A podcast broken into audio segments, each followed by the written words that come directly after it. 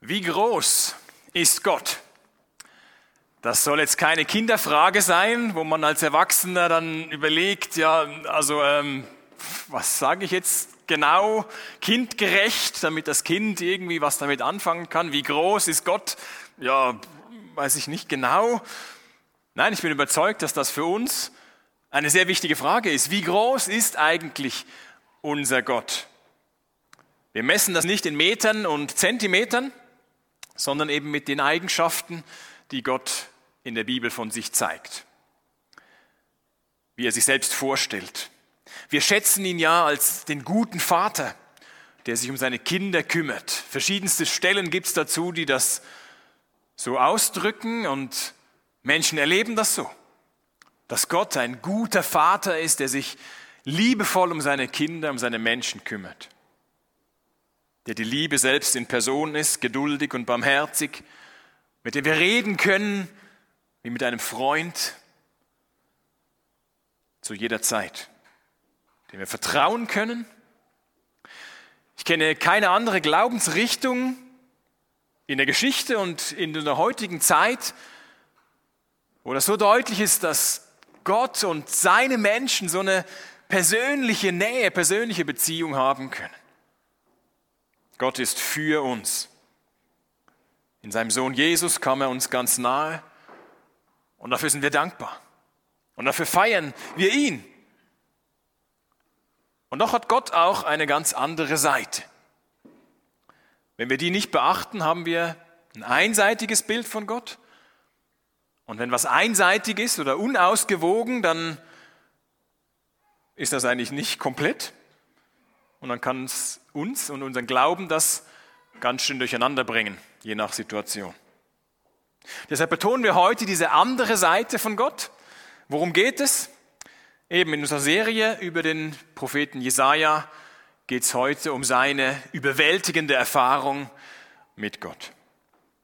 Jesaja 6, äh, ab Vers 1 steht folgendes: In dem Jahr, als König Usia starb, sah ich den Herrn er saß auf einem hohen Thron und war erhöht und der Saum seines Gewandes füllte den Tempel. Über ihm schwebten Seraphim.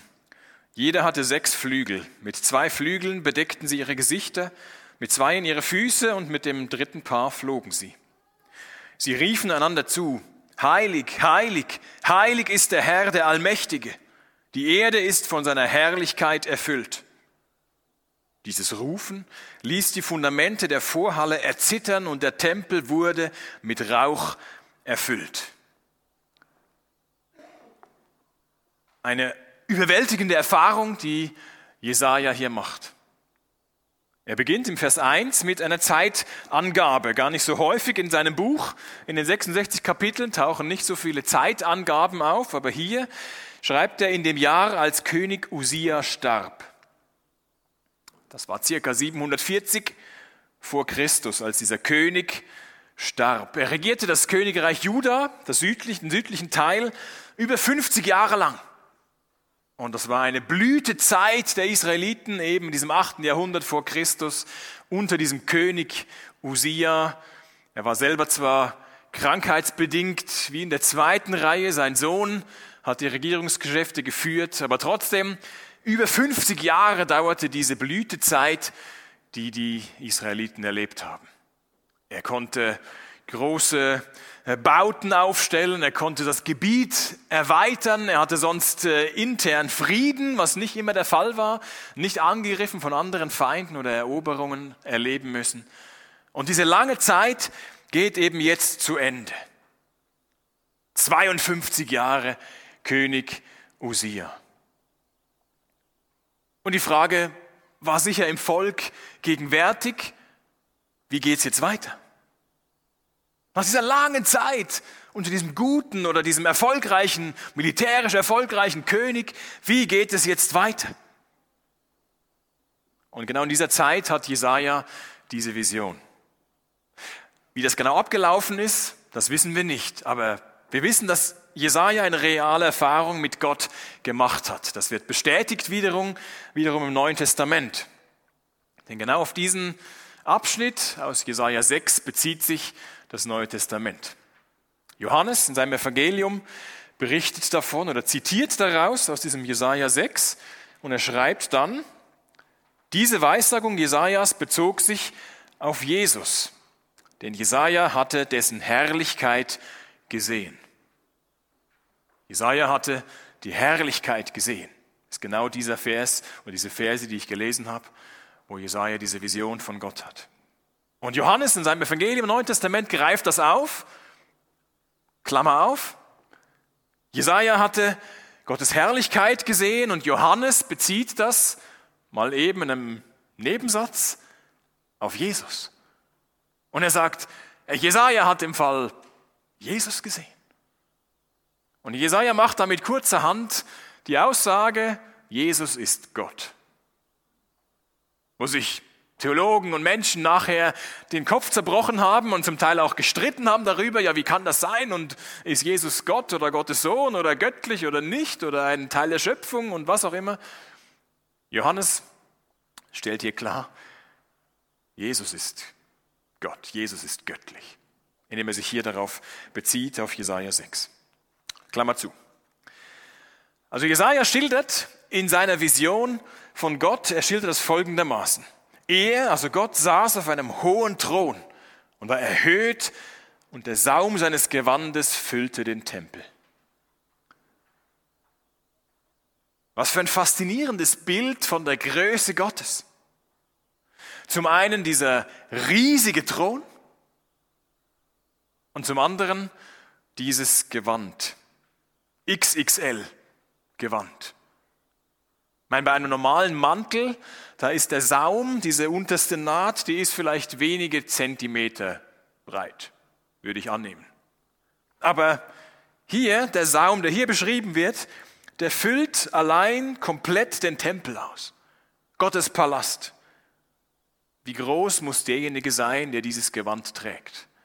Wenn allein dieser Saum, der bei uns so groß ist, den ganzen Tempel ausfüllt. Wow. Jesaja 66, Vers 1. So spricht der Herr, der Himmel ist mein Thron und die Erde nur der Schemel meiner Füße. Wo wäre denn das Haus, das ihr mir bauen könntet, und wo denn der Ort meines Ruhesitzes? Also auch das Haus, das wir bauen oder umbauen in Wipkingen, das, das wird niemals so sein, dass, dass Gott komplett einpacken kann oder Gott komplett beheimaten kann. Es ist nur ein, ein Staubkorn, nur ein, ein, wir machen es schön, natürlich, das ist nicht die Frage. Aber es wird doch nicht ausreichen dafür, um Gott irgendwo einzusperren oder um Gott komplett erfassen zu können. Eben der menschliche König, der Usia, war gestorben zu dieser Zeit. Aber, was hier deutlich wird in diesen Versen, der wahre König, Gott selbst sitzt weiterhin auf seinem Thron. Ich bin überzeugt, es hat den Leuten Mut gegeben. Als Jesaja ihnen von, von dieser Vision erzählt hat, sie das lesen konnten von ihm und sie wussten, Usia ist tot, unser König, wie geht's weiter? Und Gott sagte ihnen, unser wahrer König, er sitzt nach wie vor unerschütterlich auf seinem Thron. Vielleicht fragst du dich auch, vielleicht gerade momentan, wie soll es in meinem Leben weitergehen? Vielleicht hast du eine gute Zeit hinter dir, wie die Juden unter diesem König. Und jetzt ist es irgendwie ungewiss, ja, wie soll es denn jetzt weitergehen? Was kommt als nächstes? Was erwartet mich?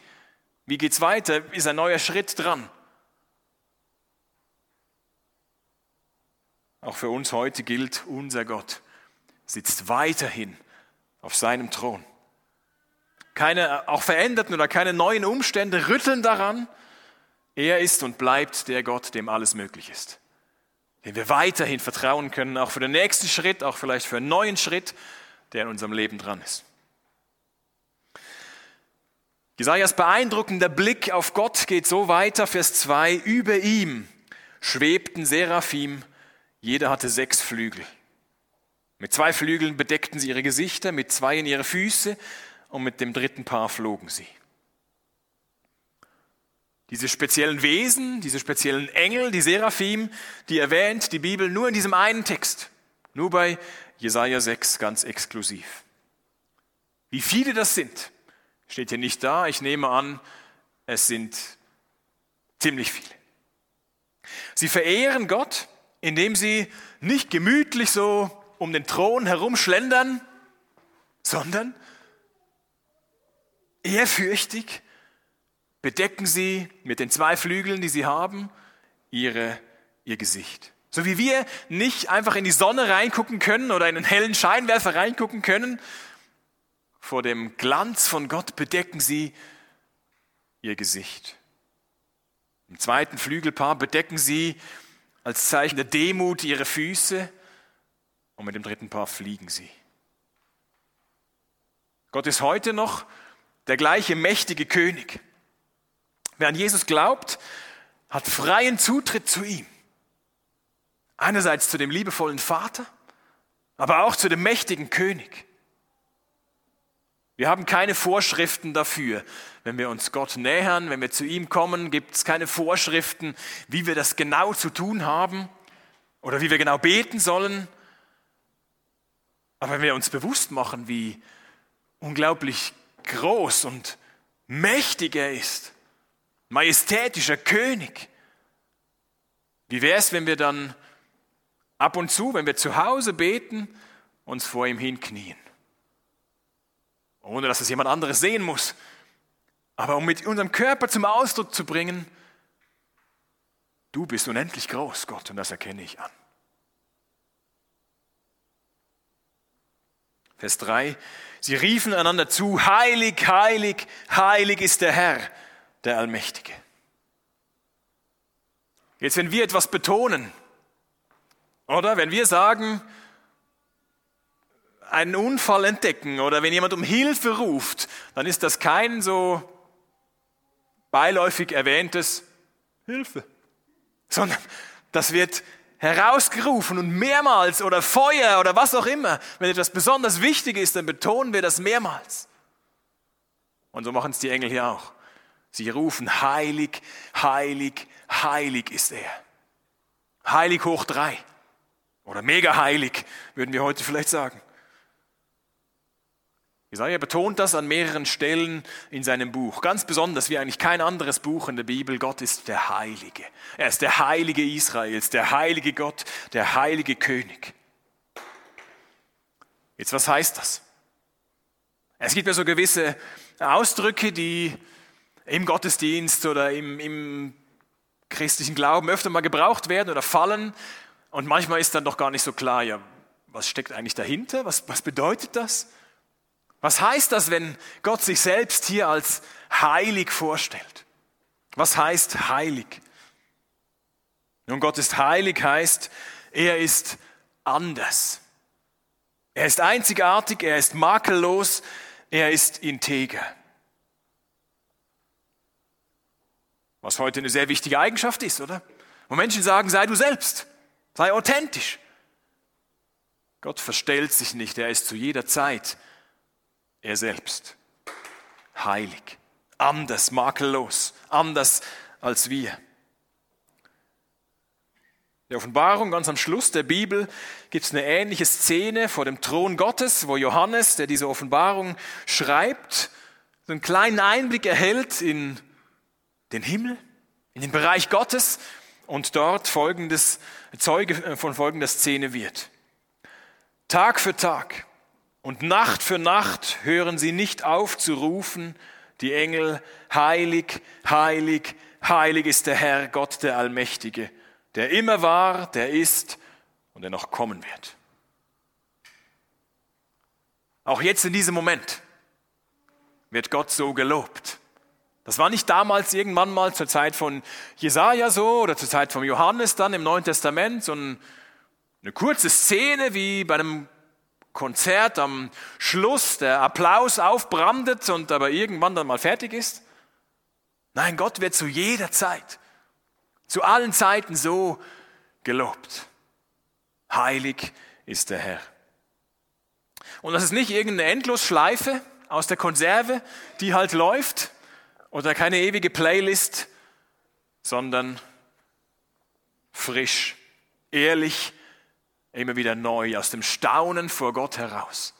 singen ihm Engel das zu. Vor Staunen über den Größten, den ganz anderen, den perfekten König. Deshalb tun wir das auch, Sonntag für Sonntag. Man könnte ja sagen, ja gut, jetzt am ersten Sonntag im Monat, da singen wir. Am zweiten und dritten und vierten Sonntag ist, ist das irgendwie nicht so wichtig. Nein, unsere, unsere Musik, unsere Lieder sollen genau das zum Ausdruck bringen. Sonntag für Sonntag für Sonntag neu. Unser Gott ist es wert, dass wir ihm zusingen. Dass wir es ihm sagen, mit Worten, mit, mit Gebeten, mit unserem Leben das sagen, aber eben auch mit Liedern ihm das bringen. Unser Lob bringen und uns da wie einklinken in dieses Lob Gottes, das sowieso um ihn herum passiert. Wir tun das, indem wir auch seine Worte hören, wir darauf antworten mit Gebeten und Liedern und eben auch damit, wie wir miteinander umgehen. Das wäre das, was Jesus immer wieder kritisiert, dass die Juden zu seiner Zeit zwar fromm getan haben und sogar an den Straßenecken und Marktplätzen standen und gebetet haben, und wahrscheinlich inbrünstig gebetet haben und Jesus dahinter gesehen hat, hinter die Fassade und gesagt hat, ihr meint es gar nicht ehrlich. Ihr tut das zur Show, um fromm zu wirken, aber euer Leben unterstreicht das nicht, sondern streicht das durch. Ihr lebt ganz anders, als eure frommen Worte klingen. So wollen wir unseren Gott ehren, auch jetzt und im Alltag, mit dem, was wir sagen und auch mit dem, was wir leben und tun. Wir können das einbauen in unserem Alltag, uns auf Gott auszurichten, zum Beispiel mit einem einfachen Gebet am Morgen. Großer Gott, das ist dein Tag. Ich will für dich leben. Du sollst heute groß rauskommen. Amen. Was bedeutet jetzt dieser zweite Teil von dem Vers 3? Die Erde ist von seiner Herrlichkeit erfüllt. Was heißt das? Das bedeutet doch, dass Gott kein zurückgezogener Herrscher ist, der sich irgendwo oben oder hinten oder irgendwo ausruht, sondern der nahbar ist. Die ganze Erde ist erfüllt von seiner Herrlichkeit. Er ist keiner, der seine Untertanen auf Distanz hält, sich irgendwo in seinem Palast oder zu, sonst wo zurückzieht, sondern der, der sich unter das Volk mischt, der nahbar wird, der seine Herrlichkeit auf dieser Erde zeigt. Jesaja zeigt seinen Leuten das Versprechen für die Zukunft oder gibt ihnen das Versprechen für die Zukunft, jubelt und freut euch, Einwohner Jerusalems, denn der Heilige Israels, der unter euch lebt, ist groß. Nicht nur der Heilige, der ganz weit weg ist, sondern der unter euch lebt, der ist groß. Im Neuen Testament bringt Jesus dann buchstäblich den Himmel auf die Erde. Er läutet das Reich Gottes ein und lädt Menschen ein, dazuzugehören, Teil zu werden von Gottes guter Königsherrschaft. Und er bringt seinen Jüngern, als sie ihn fragen, wie können wir eigentlich beten, bringt er ihnen so ein Modellgebet bei und er sagt ihnen, betet doch zum Beispiel so, unser Vater im Himmel. Jetzt ist das eigentlich ein Gegensatz, oder? Unser Vater, der ist doch gut, wenn der gute Vater möglichst nah ist. Aber Jesus bringt das so auf den Punkt, dass er sagt, betet zu eurem Vater, der im Himmel ist. Das sind wie beide Wahrheiten drin. Er ist euer Vater, er ist ganz nah aber er ist auch im Himmel, er ist auch der ganz andere, der heilige Gott, der euch nahegekommen ist. Jesaja wird weiter Zeuge davon, wie bei diesem Lob Gottes die Tempelmauern erzittern. Ein weiterer Hinweis, Vers 4, auf die Größe Gottes und seine Kraft. Dass der Tempel voll Rauch wird, ist ein klares Kennzeichen von der Präsenz von Gott. Andere Stellen der Bibel belegen das, als zum Beispiel Salomo den Tempel erstmalig aufgebaut hat und dann eigentlich er eingeweiht wird. Das steht dort in 1. Könige 8, dass die Priester gar nicht in den Tempel hinein konnten, weil eine Wolke von, von Rauch den Tempel erfüllt hat. Und Gott zeigt damit symbolisch, er zieht in diesen Tempel ein. Er ist da. Er ist nicht der Ferne, er ist der Gott, der nahe kommt. Dreimal beschreibt Jesaja in diesem Kapitel 6, dass Gott etwas erfüllt. Sein Rauch oder sein Mantelsaum erfüllen den Tempel, seine Herrlichkeit die Erde. Das macht den umfassenden Anspruch von Gott deutlich. Er ist keine kleine regionale Gottheit, die irgendwo sich zufrieden gibt, wenn so ein paar, drei, vier Menschen oder vielleicht hundert ihn verehren und gibt sich damit zufrieden, wenn sie da Gottesdienste feiern. Nein, sein Anspruch ist, Herrscher, König der ganzen Welt zu sein. Seine Herrlichkeit erfüllt die ganze Erde. Offenbarung 15. Wer sollte dich nicht fürchten, Herr, und deinen Namen verherrlichen? Denn du allein bist heilig. Alle Völker werden kommen und vor dir anbeten. Alle Völker werden kommen und vor dir anbeten.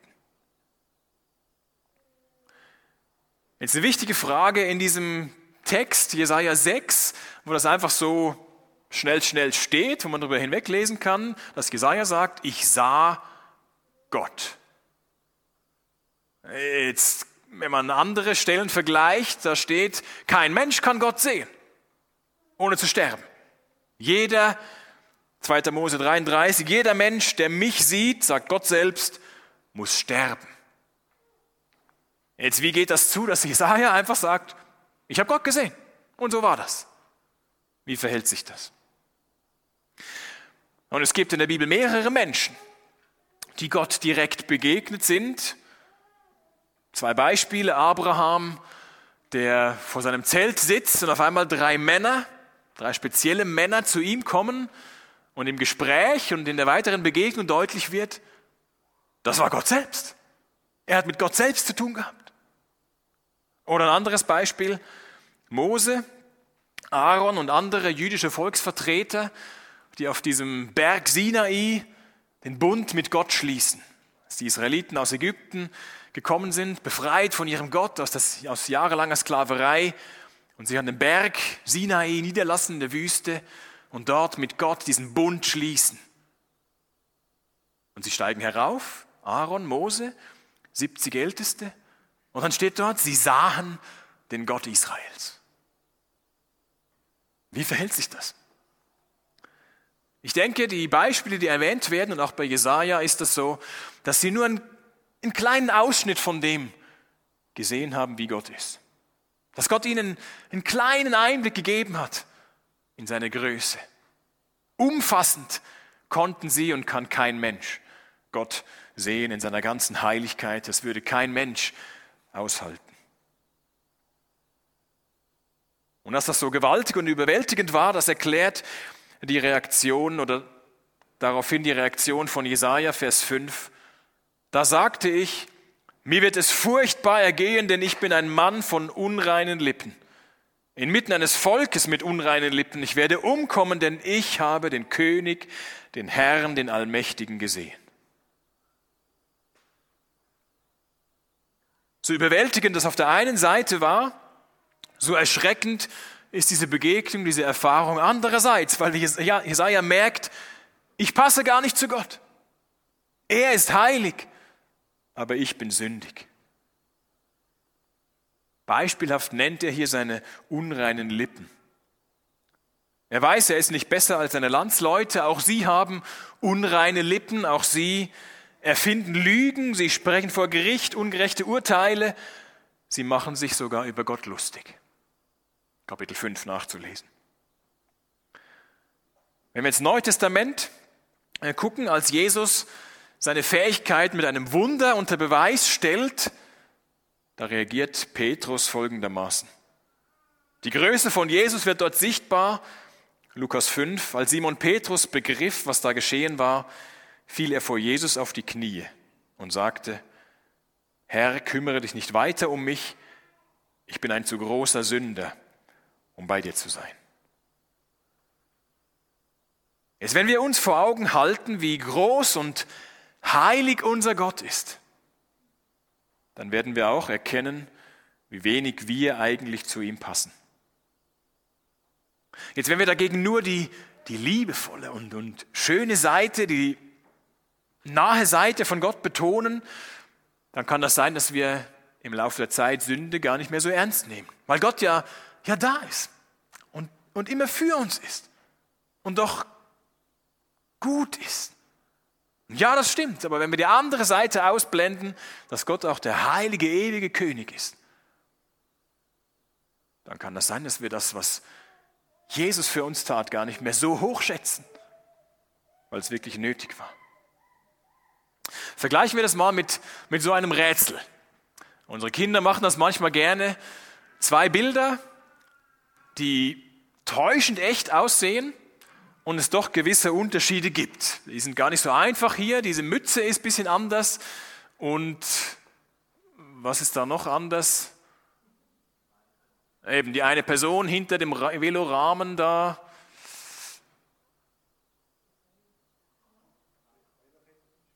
Genau, Velochetti fehlt da rechts. Genau, gar nicht so einfach, oder? Feinheiten sind das. Ganz, ganz kleine Unterschiede. Jetzt, wenn wir uns mit, mit Gott vergleichen, dann reicht so ein kleines Bild reicht nicht aus. Das sind keine kleinen Feinheiten, die, die Gott und uns unterscheiden, sondern es sind Welten, die unseren Gott und uns unterscheiden. Seine Motive sind im Gegensatz zu unseren immer rein. Was er sagt, das meint er auch so. Immer. Er ist nicht nachtragend. Wir manchmal schon. Gott hat keine Vorurteile, niemandem gegenüber. Wenn wir uns mit Gott vergleichen, müssen wir sagen, auch wir, wir passen eigentlich nicht zu ihm. Doch einer der Seraphim flog zu mir. Er hielt ein Stück glühende Kohle in seiner Hand, das er mit einer Zange vom Altar genommen hatte. Damit berührte er meinen Mund und sagte, siehe, dies hat deine Lippen berührt. Jetzt ist deine Schuld getilgt, deine Sünden sind dir vergeben. Jesaja erlebt, wie gnädig Gott ist. Gott schickt seinen Boten, einen dieser Engel, zu Jesaja mit einer Kohle vom Altar. Von dort, wo ein Opfer dargebracht wurde. Stellvertretend. Symbolisch werden die Lippen von Jesaja berührt. Nicht um ihn zu bestrafen, sondern um ihn zu reinigen. Er kann sich selbst nicht mit Gott versöhnen. Indem er sagt, ja gut, jetzt habe ich mich mal mit meinen Worten irgendwie verfehlt, jetzt gebe ich mir das nächste Mal mehr Mühe. Und dann wird Gott mich annehmen. Nein, das, was ihn vor Gott reinmacht, das muss von außen kommen. Es muss jemand anderes für ihn vollbringen. Er selbst kann sich nicht mit Gott versöhnen. Vergebung seiner Sünden kommt von außen an ihn heran. 2. Korinther 5. Denn Gott machte Christus, der nie gesündigt hat, zum Opfer für unsere Sünden, damit wir durch ihn vor Gott gerechtfertigt werden können.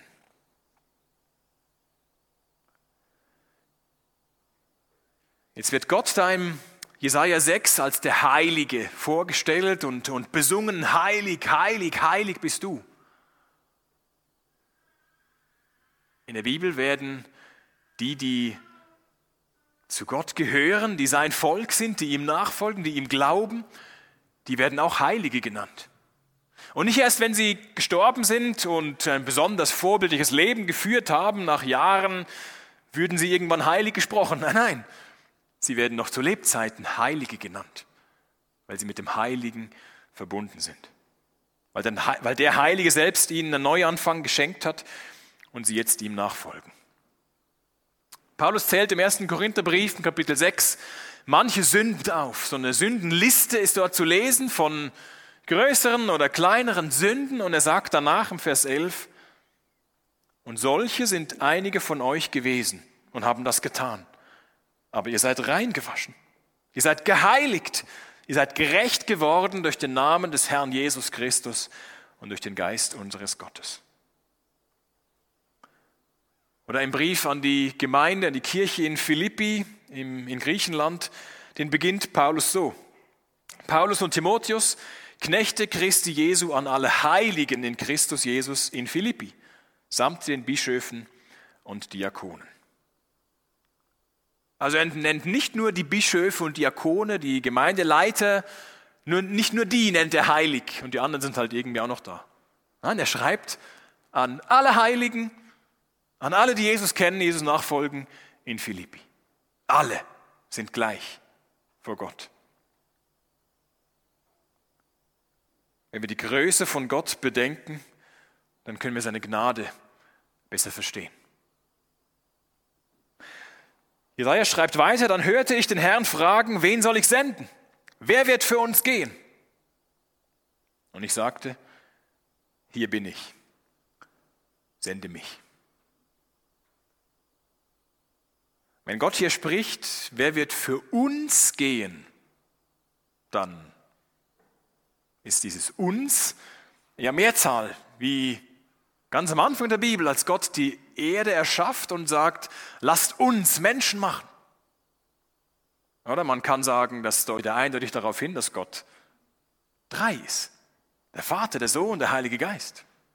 Oder der, der himmlische Hofstaat kann hier gemeint sein, dass Gott sagt, die Engel sind beteiligt daran, an meinen Plänen. Und wer wird für uns gehen? Wer wird unsere Pläne ausführen? Natürlich ist Gott der Höchste, aber er hat seine Diener, die Engel, die mit ihm den, den königlichen, göttlichen Hofstaat bilden.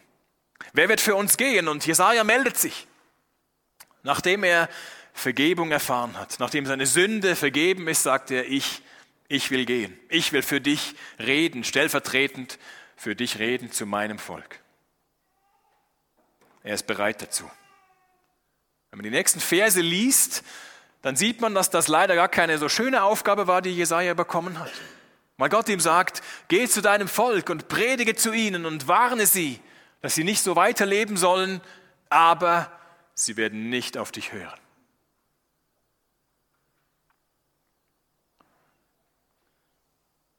Frage. Brauchen wir heute auch so ein dramatisches Erlebnis wie Jesaja, damit Gott uns gebrauchen kann?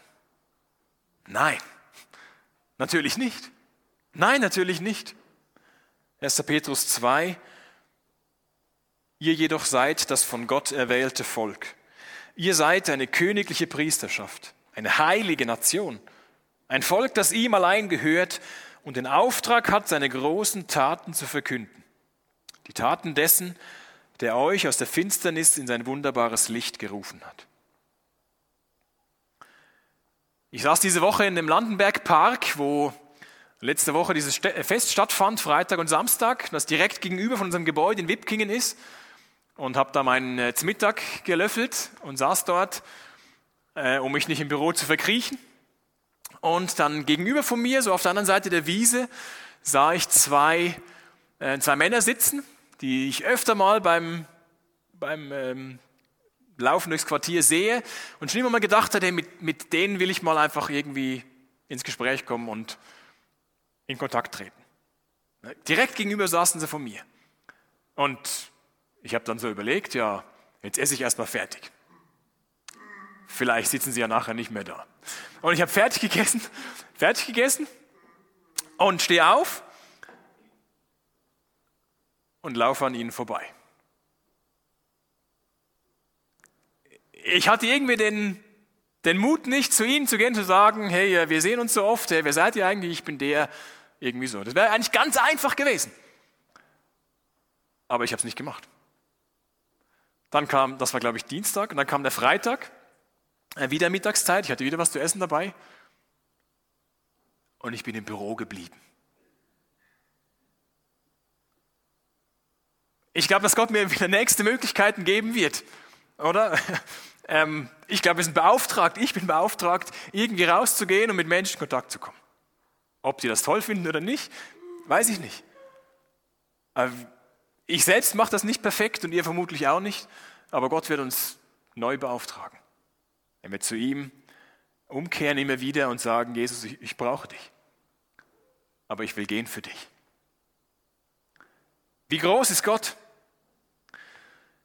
Ja, seine liebevolle Seite, die ist so wichtig für uns.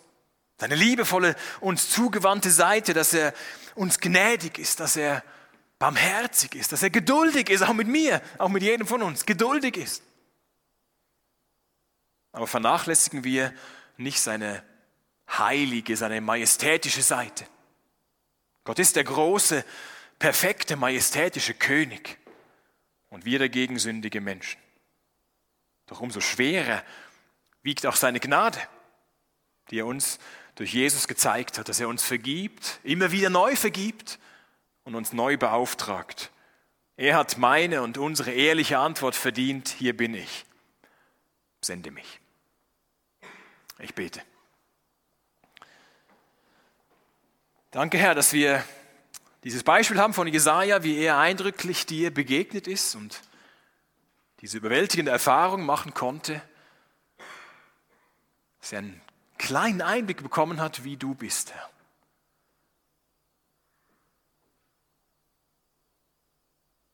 Danke, dass du dich in der Bibel umfassend vorstellst und bis heute uns Menschen zeigst.